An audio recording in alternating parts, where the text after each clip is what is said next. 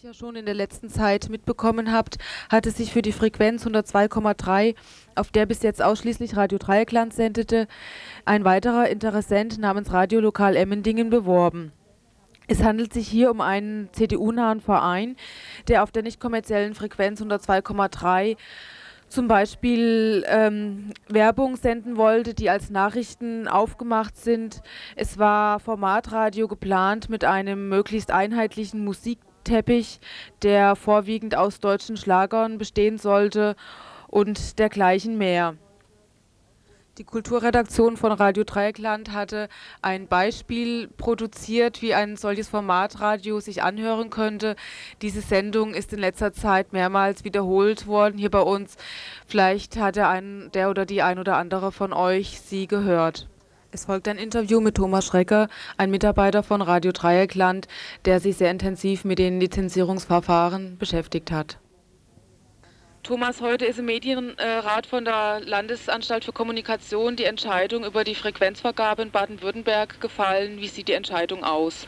24 Stunden Lizenz für Radio Dreieckland. Nach langem Hin und Her hat sich die, der Medienrat nun eines Besseren belehren lassen, haben sich die Gremien der LFK, also sprich der Vorstand und der Medienrat, zugunsten für Radio Dreieckland entschieden mit einer Auswahlentscheidung das heißt, äh, nichts für Radio Lokal, äh, alles für Radio Dreieckland. Diese Entscheidung hat für uns viel Arbeit gekostet. Ähm, wir haben ähm, ziemlich viele gesellschaftliche Gruppierungen von BUND, Amnesty International, Graue Panther hier im Sendegebiet, äh, weit über Sendegebiet hinaus, also die äh, IG Medien, der Hauptvorstand, der Landesvorstand, ähm, bis hin zu äh, medieninteressierten Gruppierungen im ganzen Bundesgebiet haben sich für Radio Dreieckland ausgesprochen.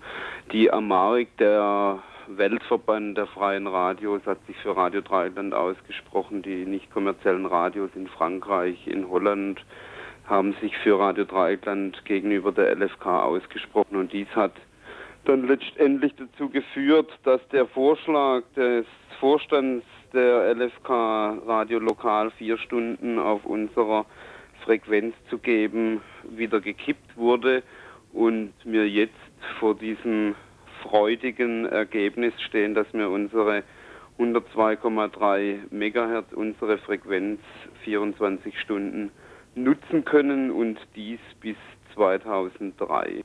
Das ist allerdings ein super freudiges Ergebnis. Nur, also ich würde trotzdem noch mal gerne wissen, denkst du, dass es jetzt allein auf, der, auf den Initiativen von den einzelnen Gruppen und eben auch von uns dem zu verdanken ist, dass das so passiert ist? Oder gibt es da noch andere Dinge, ähm, ja, andere Dinge, die ins Gewicht gefallen sind bei der Entscheidung? Wie schätzt du das ein? Also ich denke schon mal, dass ein wesentlicher Punkt natürlich der ist, dass sich der Vorstand der LFK und auch der Medienrat äh, sich natürlich überlege, was es für Konsequenzen gehabt hätte, wenn sie Radio Lokal lizenziert hätten, auch nur diese vier Stunden.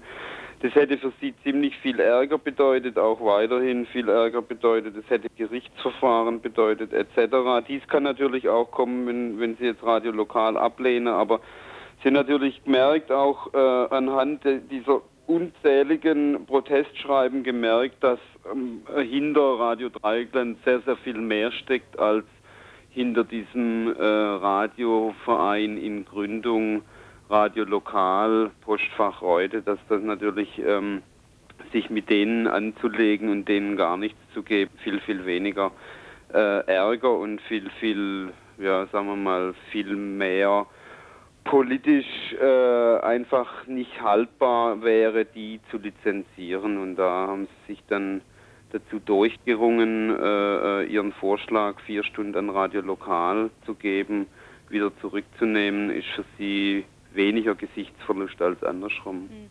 Ist natürlich jetzt eine, äh, einfach ein prima Erfolgserlebnis zu merken, dass Protest was bringt, ist ja leider nicht immer so. Sag doch noch mal was zu der Situation. Das war ja jetzt nicht nur in Freiburg, es ging ja jetzt nicht nur um eine Lizenzentscheidung für die Freiburger Gegend, sondern das ging ja heute um ganz Baden-Württemberg. Wie ist dir das für die anderen Städte oder anderen Radios oder anderen Frequenzen eben ausgegangen? Äh, dazu bin ich leider jetzt nicht so richtig im Bilde. Ich nehme jetzt mal an, dass ähm, wie, wie aus den Vorstandsbeschlüssen zu verlauten war, der Medienrat äh, das abgenickt hat. Dazu müssen wir morgen dann aktuell noch mehr machen. Ab 9 Uhr wird dann das aktuelle Fax zu den anderen reinkommen. Äh, es wird, ist aber allerdings davon auszugehen, dass es in Tübingen ähm, eine, eine, ein Splitting gibt mit drei Anbietern und in äh, Ulm ein Splitting mit zwei Anbietern, in Karlsruhe auch ein Splitting mit drei Anbietern. Also durch die Bank eigentlich ähm, eine, eine, eine kunterbunte Geschichte, wo es ganz, ganz schwer wird für die freie Radios, für die äh, Radios, die sich im Landesverband der freien Radios äh, organisiert haben äh, und mit Radio Dreieckland sehr eng kooperieren. Für die wird es sehr schwer sein, da ein eigenes Profil in diesem Tohu Wabohu auf ihrer Frequenz dann zu entwickeln.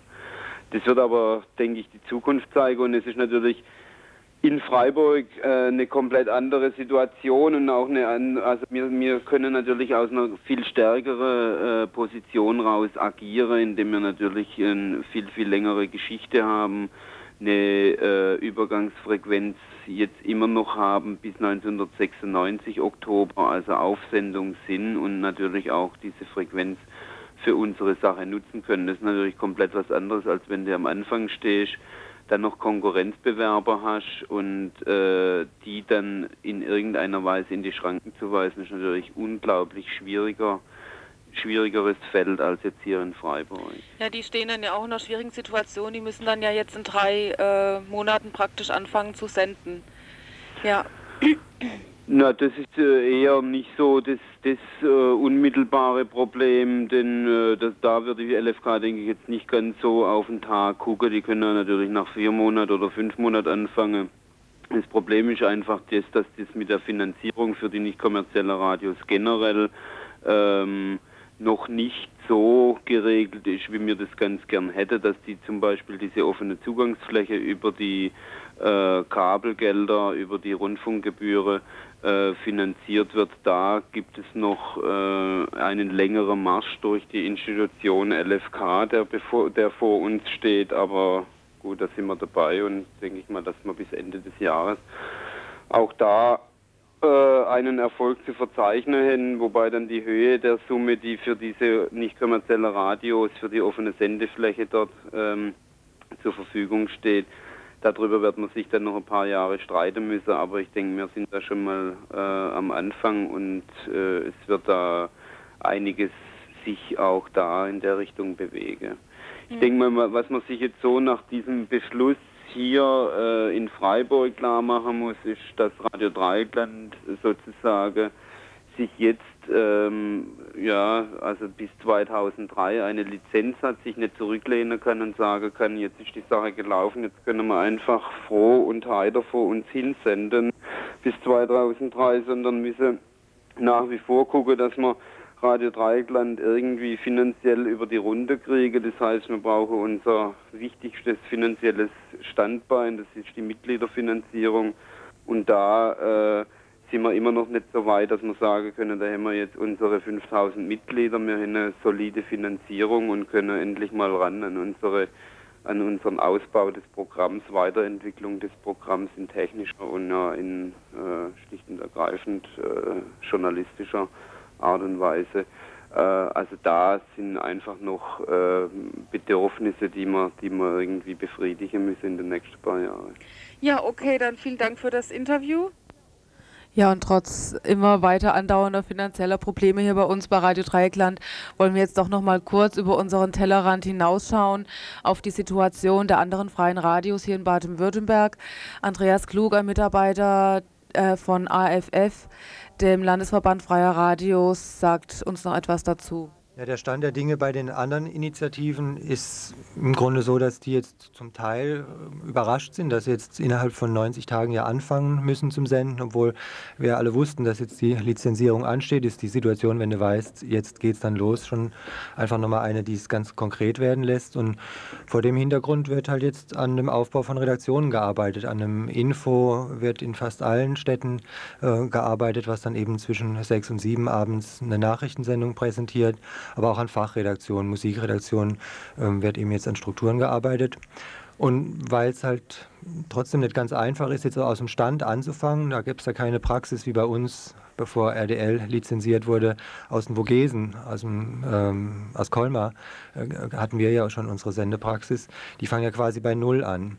Und deshalb soll intensiviert werden, die Zusammenarbeit innerhalb der irgendwann dann sieben Radios in Baden-Württemberg, der Programmaustausch, aber auch der Austausch an Informationen, zum Beispiel über Mailboxen. Und, und durch diese Zusammenarbeit soll einfach die Arbeit ein Stück erleichtert werden, indem eben nicht das gesamte Programm eigen erstellt werden muss, sondern eben eine Vernetzung stattfindet.